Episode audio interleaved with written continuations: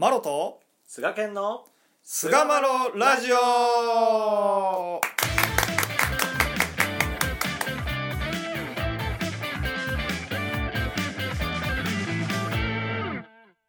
さあ、それでは始まりました。第534回菅野ラジオ。はい。えー今回は前回に引き続きまして、広報天理教教祖伝を読むの14回目ですね。えーはい勤め場所の2ということで、よろしくお願いいたします。よろしくお願いいたします。はい。前回ね、勤め場所の不審うん。からの、まあ、大和神社での一件について、えーお話しさせていただいたんですけども、まあ、うん今回、えー勤め場所のお中でも後半、えー、助蔵事件という、まあタイトルが付されてるんですけども、それについて、うんまあ、あの、お話ししていけたらなとうんいうふうに思います。はい。まあ、教祖伝の64ページですね、えー第4章務め場所、まあ、助蔵事件というところ、ちょっと長いんですけど、まあ、読むのが一番わかりやすいかなと思うので、お付き合いいただけたらと思います。うん。同年、えー7、8月頃、えーこの同年とお言われますのは、慶応のままですかね。はい、慶応元年の7、8 8月頃、えー福住村へ道がつき、多くの人々が相次いで参詣してきた中に、針ヶ別所村の助蔵というものがあった。眼病を助けられ、初めの間は熱心に参詣してきたが、やがてお屋敷へ帰るのをぶっつりとやめてしまったばかりではなく、針ヶ別所村が本地で、諸屋敷村は衰弱であると言い出した。前様は9月20日頃から少しも食事を召し上がられず、水さえ飲んでいれば痩せもせぬ、弱りもせぬと仰せられて、ちょっともご飯を召し上がられ。人々が心配してたびたびおすすめ申し上げたところ、少々のみりんと野菜をお上がりになった。こうして約30日間の断食の後、10月20日頃、急に針ヶ別所へ出張る旨を仰せいたされ、胆振伊蔵、山中中七、西田伊三郎、岡本岡本十次郎を友として、午後9時頃、針ヶ別所村の宿屋へ到着された。翌朝、親様は胆振中山の両名に取り払うてこいと仰せられた。早速二人は助蔵宅の奥座敷へ乗り込み、祀ってあった五兵を抜いて二つにへし折り、浜戸に放り込んで燃やしてしまった。宿へ戻って、ただいま取り払うてまいりました、と申し上げ、これでもう帰ったらどうやろうな、と二人で話し合うていると、親様は、犬のやない、と仰せられた。助蔵の方でもすぐには産んでもらうわけにはいかぬ、と言い出し、かれこれしているうちに、奈良からは金剛院が乗り込ん、乗り物でやってくる。こちらも森谷筑前の代理として山沢良次郎が到着する。いよいよ談判が始まった。しかし、いかに言い曲げようとも、日々、局直はおのずから明らかである。助蔵が親様に助けられたことは事実である。彼の謀恩はいささかも弁護の余地がないのみならず、針ヶ別所村を本地とする説のごときは、親様を前にしては到底主張し仰せるものではない。3日目になってとうとう道理に詰まってしまい、助蔵も金剛院も平身低頭して火を射した。落着までに7日ほどかかった。お帰りに際し、助蔵は土産として、天保線一貫目、くぬぎ泉一打と、鋳物の灯籠一対あった中うちの一つをとを人足をこしらえて、お屋敷まで届けた。という、えー史実なんですけども、やりとりがあったわけなんですけども、うん。本教、えー天理教始まって一番最初の、おまあ、異端といいますか、えーぶ文まあ、説、移説というかね。移説を唱えたという、まあ、事件なんですけども、うん。まあ、親様のおご態度というのが、まあ、あのこの祖伝でしたためられている部分を、まあ、見ていきますと、非常にこの温厚な親様とは思えぬほど、えー非常に厳しいご態度であらせられる部分が、まあ、あの印象的ではないかなと思うんですけども、うん。私はまあ、一番最後読ませていただいた、まあ、お帰りに際し助蔵は土産として天保線、まあ、もうお土産を持たせたというところまで、大家様は粘り強く、あの助蔵さんとやり取りをされて、で納得を、まあ、していただくところまで、えーこの助蔵のことを思っておられ、対応されたというところに、僕はまあうん一つのこう雛形があるんではないかなと思います。まあ、一節を唱えるまではいかなくても、まあ、信仰をしている中で、えー仲間内の中では、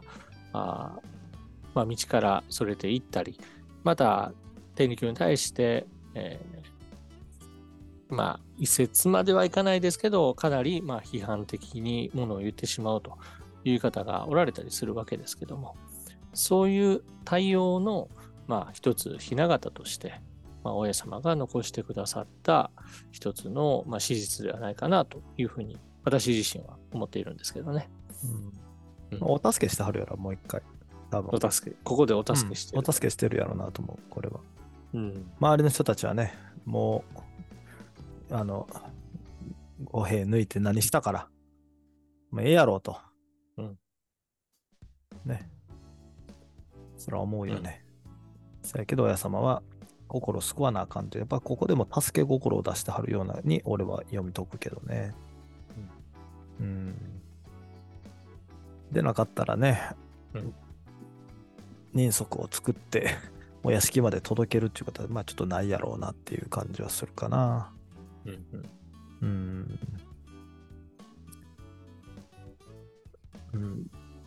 ここは、まあ、なんと言いますか。まあ、日の本、主屋敷は日の本であり、こっちは、えー水であるから強いというような、あどっちの方が強いかというような、まあ、そういった話もあったようでありますけども、ここなんかな？あ、そもそも、ここじゃなかったか。それ多分ね、水屋敷事件水屋敷また後よ。あ、うん後の方か。うんすいません。あの、この五兵を使った、いわゆるその、神様の真意をこう悟らせていただく、まあ、さしお授けというものをいただいてたと思うんですけども、うんうんここから、まあ、あの、分派に、分派といいますか、一節を唱えるようになっていったとうんいうことになって、うんまあ、この後、これが、まあ、一つ引き金となって、うんえー扇の授け、えー五兵の授けという義は抜かれるということになってもいくんですけども。はい。うんうんなんかこう、うーん、やっぱお助け上がってんやろな。そうじゃないですかね。うん、で、やっぱりちょっと勘違いしちゃった部分もあったのかなっていう気もするけどね。うん。自分が神さんというか、うんうん。になっちゃった、助けの主になっちゃって、ちょっと勘違いしちゃった。それ現代でもいたりするからね、やっぱね、それは。うんうんうんそういう人ってさ。うん。まあ勘違いしちゃったんだろうなっていうのは思思うかな。うん。やうん。っぱり目に見えて、こう、ご死後がね、現れるっていうのは、人間、ものすごくやっぱ感動しますし、うん。人間の生き方がやっぱり変わる大きなきっかけになると思うんですよね。うん。ね。それがやっぱ目の前に起こったら、やっぱりこういった動きになってしまうっていうことを、まあ、重々、ままあね。うあ、ん。心しておかなあかんっていうことなのかなっていう。まあそういうことも知らしめるための後々の人たちにそういうのをね、やっぱそういうことも起こりうるよっていうことを見せ張った一つの史実ではなかろうかと。うん。うん、やっぱ全部神さんのなさることやからさ、助蔵がこういう動きをしたっていうのも神さんが、まあ、やらはったことなんだろうって俺は見てるんで、うん、後々の人たちにもこう必要な史実を残していかはったんかなっていう感じはするけどね。うん。うん。なるほど。うん。まあ、そういう一面はね、おそらく、まあ、残っているっていうことからしても、そういうことなんでしょうね、やっぱりね。おそらくね。はうん。まあ、なんて言いますか、この、やっぱりこの、お授けをいただいて、うんお助けが上がるというところの、僕は多分、その、次の展開の部分が一つこう、重要なんじゃないかなと思っていて、ほうほう。まあ、この助蔵さんがどういう対応されていたのかというと、まあ、助けていただいて、で、お授けをまあ頂戴して、それをもとで、まあ、お助けしてたわけですよね。でうん自分が偉いと思って、結局ここが本地で、お屋敷に行くことはせんでもいいっていうふうに言ったところが、これ、都がになってきた、まあ、一番のポイントなんじゃないかなと思うと、うんその、お助けのその先に、やっぱりこの人類のふるさとである地場にやっぱり変えるっていうところ、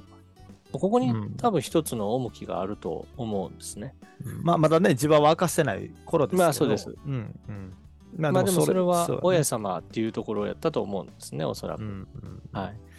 お屋敷に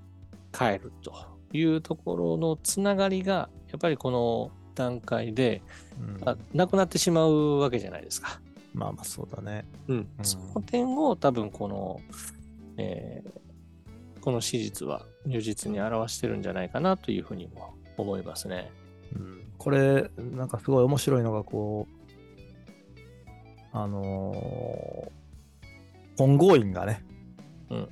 のもう参加じゃないけど、味方につけてるわけやんか。うん早くもね。はいはい。で、あのーその前の年の前回はまあ深くは喋らへんかったけども、大和神社でちょっとぶつかり合った一つの要因になられた守谷筑前のね、がもうお屋敷側におられるっていうのも面白いなとも思うし、それ、れの代理としてね、山沢良次郎さんが来られてっていう、うんうんあの辺の人々の心の動きってどんなんやったんやろうなって想像したらなかなか面白いなと思うんですよね。でね。うん、助蔵さんの家と親様が宿泊された家が本隣なんよ。道挟んだ向かいなんよね。うんうん。だから、金剛院もついてる。で、ねえもう早く帰りたかったんちゃうかなと思うよね。ついていった人たち。もう、早く帰りましょうやっていう気持ちもあったんちゃうかなってちょっと思ったりするけどね。でも親様が犬のやないっつって7日間ずっとやり合ってるってめっちゃ近いねやんかあれ俺行ったことあんねんけどさ、うんうん近いですね。こんなところで止まってたらおちおち安心して寝れへんやろなっていうような距離を言うたら、うん。まあ寝ておられたかどうかわかんないですけどね。まあどんな感じやったんかうん定かではないですけど。1週間やからさなかなか緊張の1週間やったんちゃうかな、ついていった人たちにしてみたらそうですね。うん荒荒くれ者っていうわけじゃないですか。まあ、この後、お屋敷にね、乱暴狼藉いのやそうです件の話が出てきますけども、そうですよいつ何時そういう暴挙に出るかわからない。いや分からへんよ本当にだから、ゆっくり心休まして今日はお休みなさいっていうのもなかなかできないような状況で 緊迫したうんやり取りを1週間にかけてやっておられたんややろうなと。まあ、親様はね、うん見向き見通しであれやったやろうけど、周りの人らにしてみたら、ほんまもう抜いたから、はよ帰りましょうっていうところはあったんちゃうかな。そうでしょうね。うん。まあ当時のその宗教政策みたいなところの、まあ言ったら宗教、なんて言いますかね、その政治的ななんか、その、どっちの派みたいな、まあ、そうう。いうやりとりなんかもあって、代理戦争的な部分もいや、あったあったんではないかなっていうふうには想像はするね、それは確かに。うん。思うんですけども、そうよね。そう。いろいろ、まあ、そう、緊張感があったやろうなっていうのも思いますし、でもその緊張感があって、バチバチに議論し合って、本当に任されたっていうことをやったら、もう意気消沈しても終わってたと思うんですよね。うんうんで、お土産を渡すっていうところまでには多分至いかららんかったと思うんですよ。本当ね、だからその緊張感の中、どうやったらこの最後、お土産を渡して人足つけてっていうムーブになっていくんかなっていうのがわけわからへんやんか。だからすごい親心でやっぱ助けられたんやろうなっていうのは思うんだよね。想像するに。いや、それはそう、そ、そこが多分、まあ、さっき西岡さんがね、言ったお助けっていうところだと思うんですよね。うんで、やっぱこの議論するっていうことになった時に、まあ僕が、まあ、思うには、やっぱりこの、5ついつもの話し方、6つむごい言葉を出さぬよう、7つ何でも助け合いと、まあ、後にお授けの利を渡される際、まあ、教えなられるお言葉を、まあただただ親様が実地にこのお助けに際して、まあされていたんではないかなというふうに思うんです。いや、そうやと思うよ。うん本当にね、山様は言ってるけども、お前んとこおかしいやないかいっていうやり方は全くされなかったんやろうなっていう感じがするんですよ。そうなんですで、相手のプライドもちゃんと守った上で、うんそうですねって言って特進させたっていうところまで行ってるっていう、うんすげえその問題があった時のさ、うん対処の仕方というか、うん。これは本当すごいと思うんだよね。そこが結構こう、この史実の大事なツボなんじゃないかなというふうにうん、すごいよ。思いますね。はい言うともうクレーム処理じゃないけどさ。マジまあ現代で言うねまあちょっとだいぶ安っぽくなるけど、クレーム処理って言ったらさ。まあでもそういうことよね。そういうこちょっとあのモンスター、モンスタークレーマーみたいなうん人に対して怒らすことなく逆に、ああ、すいません。ありがとうございました。すいません。言うて、丸くすべてを収めて、おお礼まで包まさ、包むような気持ちにしたい、ね、持っていき方をされるっていうのは、まあこれはまあやっぱ神さんの月日の社でなかったら、やっぱここまでのことはできひんねやろうなっていう感じがね、うん、しますね。そうですね。まあ、はい目指したいところではあります。はい。というところで、第534回、えー広本天理教教祖伝を読む14の務め場所の2を終わりにいたします。はい。どうもありがとうございました。ありがとうございました。